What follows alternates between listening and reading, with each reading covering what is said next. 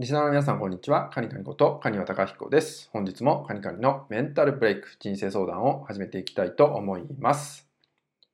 え本日もですね、ご相談をいただいています。え今回のご相談は、更年期の症状が出ていて辛い時があります。どのようにしてこの症状を改善していったらよろしいでしょうか？といったようなご相談となります。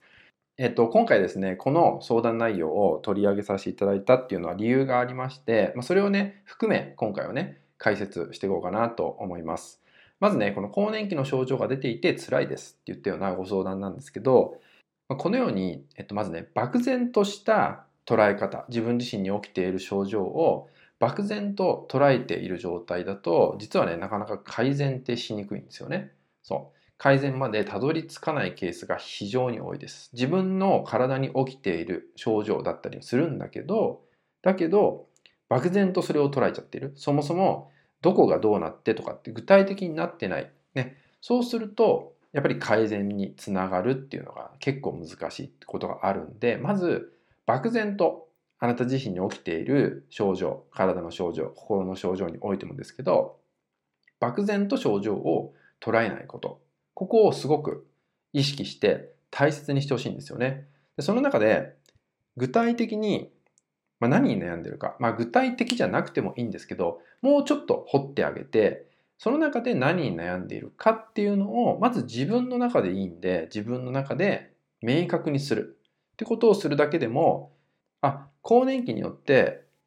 こんなことで悩んでるんだ、ね、例えばそれこそ体の痛みなのかもしれない。もしくは体温が上がりすぎちゃって疲れやすくなってるかもしれないとか不安に襲われる機会が増えてきたのかもしれないとか、具体的に出てくるんですよ。ちゃんと自分を見ていくことによってね。そういうふうに自分を捉えてあげるってことが、まず、まあ、今回はね、更年期の症状ってことなんですけど、これは別に更年期に限らずですね、体の症状、心の症状を含めですね、えー、こういうふうに捉えてあげることが、まあ、改善の一歩になるわけですよ。なので、まず自分自身が、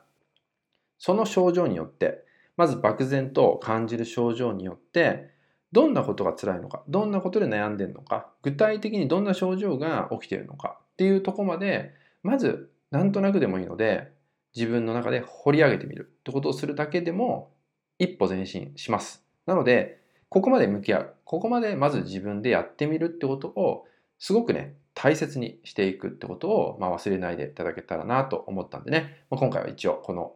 内容をですね、取り上げさせていただきました。えー、ぜひね、あなたに起きている何かの症状っていうのを漠然と捉えないように自分ごとです。自分自身に起きている症状なんで少し具体的に掘ってみるってことをね、是非やってもらえたらと思います。